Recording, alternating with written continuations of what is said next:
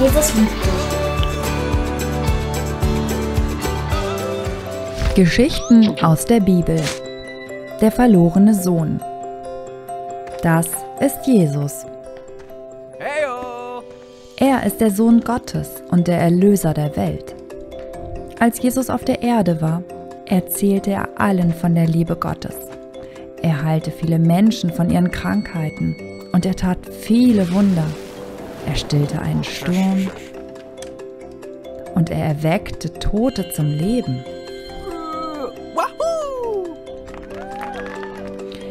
Jesus lehrte überall von der Liebe Gottes. Alle Arten von Menschen kamen, um Jesus sprechen zu hören, einschließlich Zöllner und Leute, die schlechte Entscheidungen getroffen hatten. Das machte die Pharisäer und jüdischen Führer wütend. Sie waren der Meinung, dass Jesus nicht bei solchen Menschen sein sollte. Jesus erzählte dann diese Geschichte. Ein Mann hatte zwei Söhne. Der jüngere Sohn sagte zu seinem Vater, ich will meinen Anteil von deinem Vermögen, bevor du stirbst. Also stimmte sein Vater zu und gab seinem Sohn sein Erbe. Ein paar Tage später packte der jüngere Sohn alle seine Sachen und zog in ein fernes Land. Und dort verschwendete er sein ganzes Geld in wildem Leben.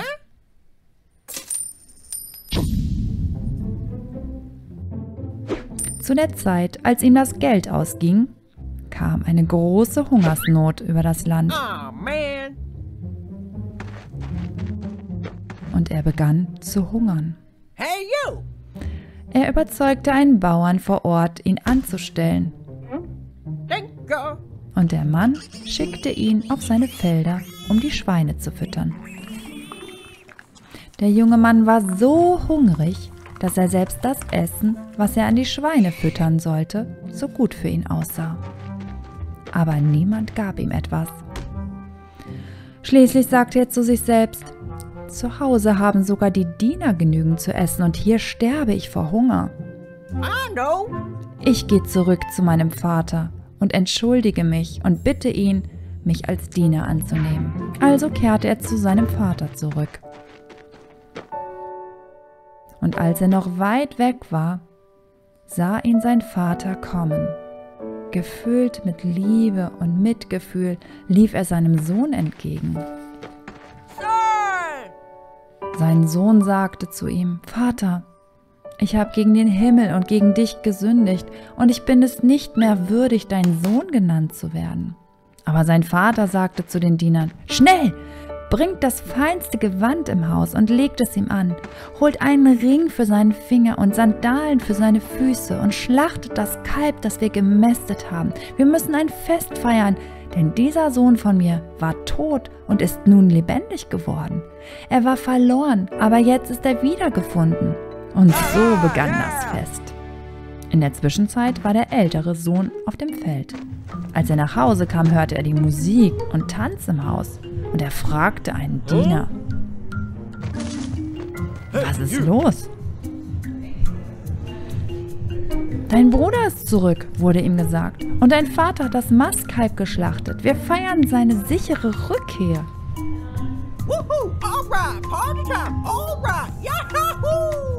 Der ältere Bruder war wütend und er wollte nicht hineingehen. Sein Vater kam heraus und bat ihn, aber er antwortete, All die Jahre habe ich für dich gearbeitet und habe mich niemals geweigert, eine Sache zu tun, die du mir gesagt hast. Und während dieser Zeit hast du mir noch nicht einmal eine junge Ziege für ein Fest für meine Freunde gegeben.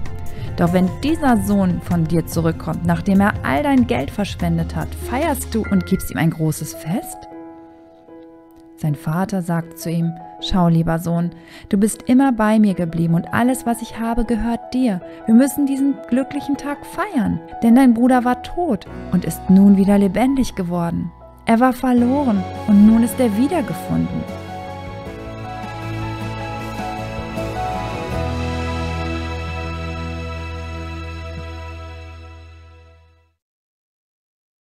Joachim, wie siehst du denn aus?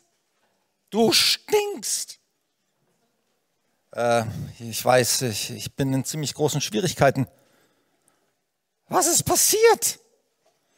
Ja, ich, äh, ich bin von zu Hause weggelaufen.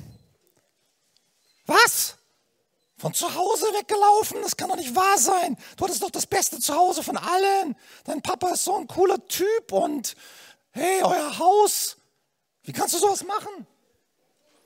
Ja, ich, ich weiß, ich, ich war dumm. Ich, ich wollte einfach meinen Kopf durchsetzen und ich wollte einfach Spaß haben ohne Papa und Familie.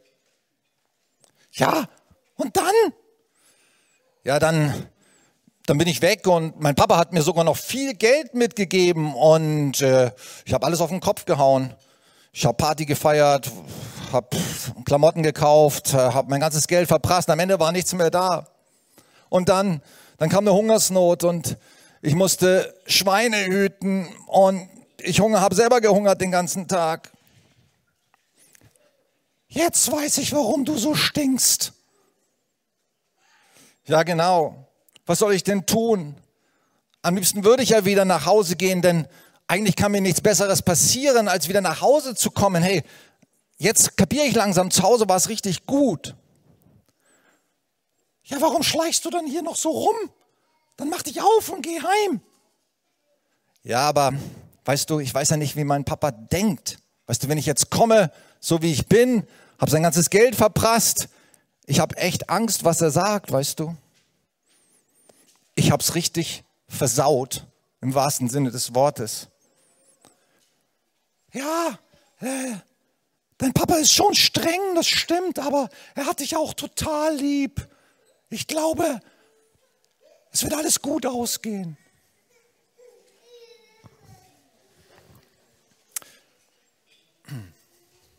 So, schön vorsichtig.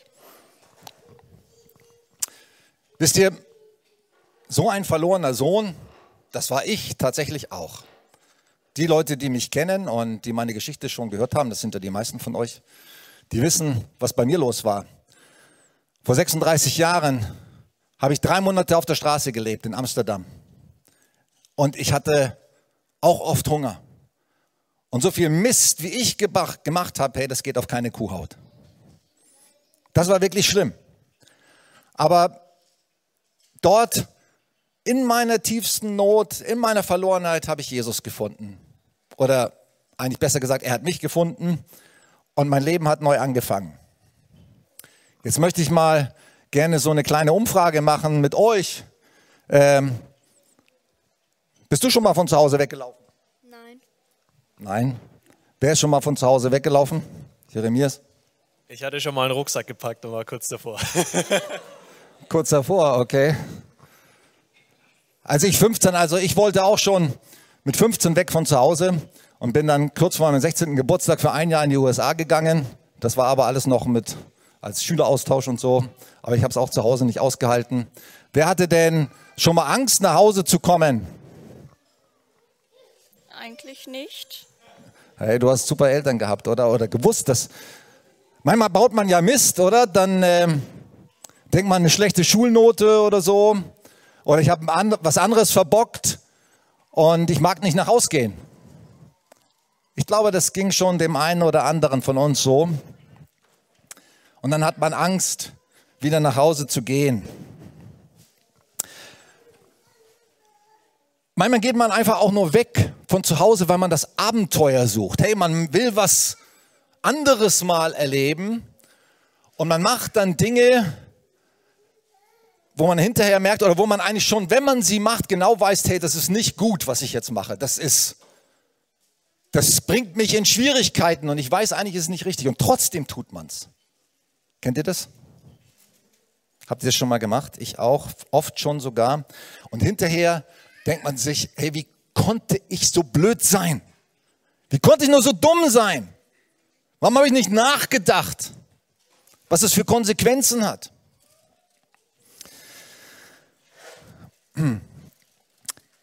Ich habe euch hier mal äh, ein Buch mitgebracht. Kennt ihr das? Ein Klassiker. Der Struwelpeter. Ähm, wer von euch Eltern liest dieses Buch seinen Kindern vor? Keiner. Ich habe es gerade vorgelesen, meinen Enkeln. allerdings in der etwas neueren, abgeschwächteren, abgemilderten Version, aber trotzdem noch ziemlich gruselig. Wenn man nämlich in diesem Buch nur die bösen Kinder sieht und die strengen Eltern, dann kann man schon ganz schön Angst kriegen, oder? Also die, diese Art der Pädagogik, das ist jetzt mehr ein Wort an die Eltern als an die Kinder, diese Art der Pädagogik ist tatsächlich etwas überholt, den Kindern einfach immer nur vorzuhalten, äh, was sie alles falsch machen und was für böse, schlimme Konsequenzen das haben wird. Aber ich denke, wenn ich so die moderne Erziehung wahrnehme, dann merke ich, hey, wir fallen irgendwie auf der anderen Seite vom Pferd. Wir erziehen uns kleine Monster, teilweise, die machen dürfen, was sie wollen, verwöhnte Monster und Despoten. Ähm, habt ihr auch schon erlebt, dass Kinder teilweise gar keinen Respekt mehr haben vor Erwachsenen? Gibt's, oder? Aber man hätte mal durchgreifen müssen und, und sagen müssen, hey, das geht ja gar nicht. Ne? Eltern müssen auch sagen, hey, das geht nicht. Und am besten, denke ich, wäre so eine Art Kombination aus dem Struwelpeter und der Geschichte vom verlorenen Sohn, oder? Stimmt ihr mir zu oder keiner dafür, oder? Also eine Version vom Struwelpeter, wo auch der liebevolle Vater mit ins Spiel kommt, wo nicht nur die strengen Eltern da sind, die immer nur Kopfschütteln und äh, den Kindern sagen, was alles Schlimmes passiert, wenn sie nicht ordentlich und artig sind. Ne? Wisst ihr, als Eltern ist auch wichtig, dass wir daran denken, dass wir selber auch Struwelpeter sind. Also ich, an alle Eltern lest mal das Buch und findet euch selber mal wieder. Also ich kann mich schon entdecken an dem einen oder anderen Punkt. Zum Beispiel die Naschkatze ähm, bei mir darf keine offene Tüte Weingummis, meine Tochter hat mir gerade äh, Weingummis mitgebracht, äh, die, die, muss am besten sofort wieder entfernt werden, sonst ist sie in zehn Minuten leer. Also es gibt immer noch bei uns auch, bei jedem Erwachsenen Dinge, wo wir uns an die eigene Nase fassen müssen, oder? Und das macht uns auch ein bisschen demütig in der Erziehung. Aber jetzt sprechen wir mal, jetzt übertragen wir mal das Ganze auf das, was wir gerade gesehen haben in der Geschichte, gehört haben aus der Bibel, worum es wirklich geht. Worum geht es in dieser Geschichte? Es geht nicht um Eltern und um Erziehung, sondern es geht um Gott, den Vater im Himmel und um uns. Und wir sollen durch die Geschichte begreifen, wie Gott wirklich ist. Er meinte den Vater im Himmel und uns. Und eigentlich, wenn wir ehrlich sind, wenn wir ehrlich zu uns selbst sind, dann kennen wir Gott eigentlich nicht wirklich richtig. Wir alle müssen ihn kennenlernen, wie er wirklich ist. Und Jesus zeigt uns das. Er sagt, wer mich sieht, der sieht den Vater. Hey, wenn du dich mit Jesus beschäftigst, wenn du ihn anschaust, wie er war, wie er mit Menschen umgegangen ist, was er gelehrt, hast, gelehrt hat, dann erkennst du den Vater im Himmel. Er möchte uns das Beste geben, was es gibt auf der Welt. Ähm, überleg dir gerade mal den besten Vater, den du über, überhaupt vorstellen kannst. Wie müsste der aussehen? Wie müsste der sein? Mal dir mal ein Bild. Vielleicht kennst du ja jemanden. Vielleicht denkst du, du selbst bist es. Dann mal dich dir selber vor, vor Augen. Stell dir vor, der beste Vater, den es gibt auf der Welt.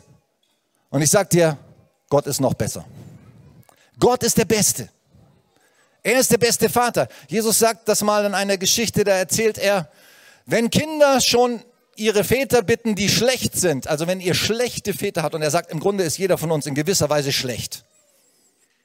Ey, wenn wir uns, wenn wir ehrlich sind, jeder ist weit an dem Ziel vorbei, wie Gott sich eigentlich gedacht hat, wie Menschen sein sollten. Er sagt, wenn wir schon schlechte Väter und Mütter sind, und wenn unsere Kinder uns bitten um ein Brot, geben wir ihnen dann einen Stein? Nein, selbst schlechte Eltern tun ihre Kindern Gutes. Und er sagte, wie viel mehr wird der beste Vater von allen, der Vater im Himmel, uns Gutes geben, wenn wir ihn bitten. Hey, Gott gibt dir Gutes, wenn du ihn bittest, weil er ein guter Vater ist. Einen guten Gott haben wir, der uns gerne vergibt, wenn wir Mist gebaut haben, der uns versorgt, der uns hilft zu verstehen, was wichtig ist im Leben. Und hey, das Wichtigste ist, er lässt dich nie im Stich. Er lässt dich nie allein. Er ist immer da. Er hält dich in der Hand. Jetzt fragst du dich wahrscheinlich, ja, wenn ich so schlecht bin und Gott ist so gut, wie kann er dann überhaupt mich wollen, mich annehmen, mir vergeben? Und wisst ihr, es geht nur wegen einer Sache, wegen Jesus. Und Jesus ist nicht nur auf diese Welt gekommen, damit er uns tolle Geschichten über Gott erzählt, sondern Jesus ist auf die Welt gekommen, damit er am Kreuz für uns stirbt. Und alle Strafe, alle Schuld hat er getragen, damit wir wieder versöhnt sein können, damit wir wieder ohne Angst, ohne Schuld dem Vater im Himmel begegnen können. Ist das gut? Jetzt kommt hier Ferdi wieder ins Spiel.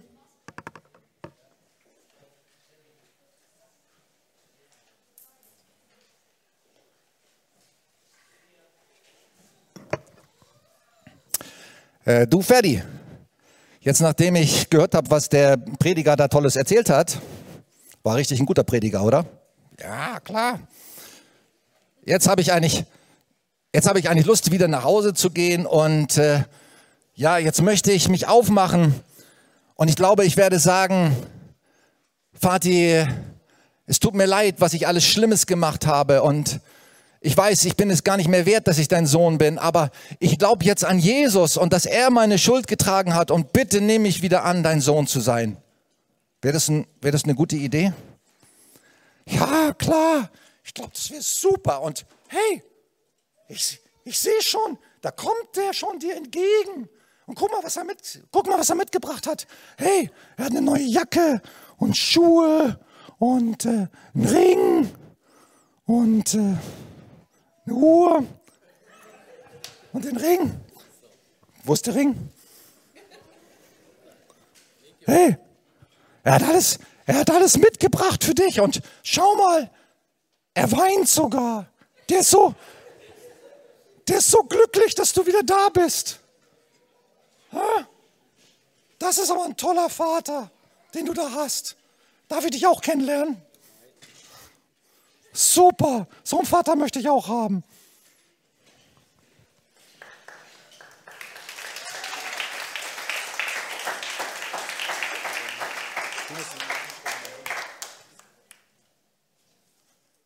So, wieder verheiratet. Achso, ich bin gar nicht mehr fertig. Wieder verheiratet.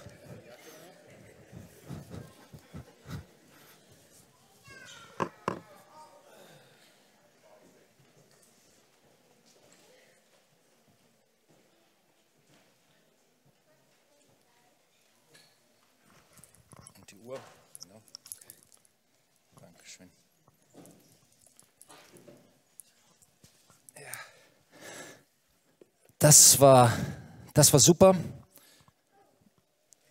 Wenn man wieder so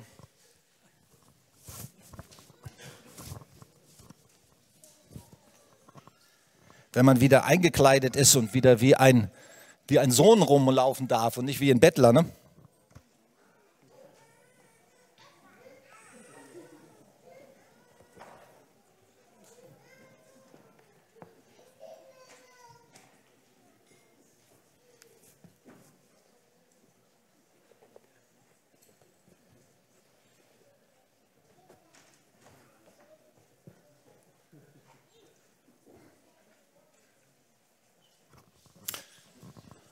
Und ich, äh, ich freue mich so, dass, dass ich eine Party feiern darf.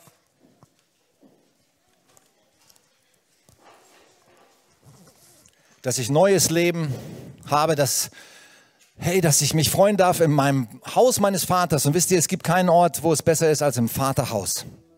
Und da möchte ich bleiben für immer und nicht mehr weglaufen.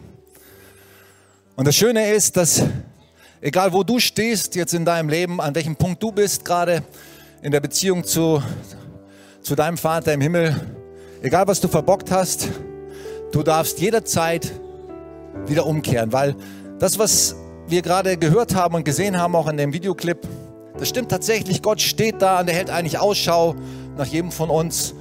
und sagt, hey, ich möchte dich in die Arme nehmen. Ich warte darauf, dass du wieder zu mir kommst. Und ich möchte dich wieder annehmen als meinen Sohn, als meine Tochter.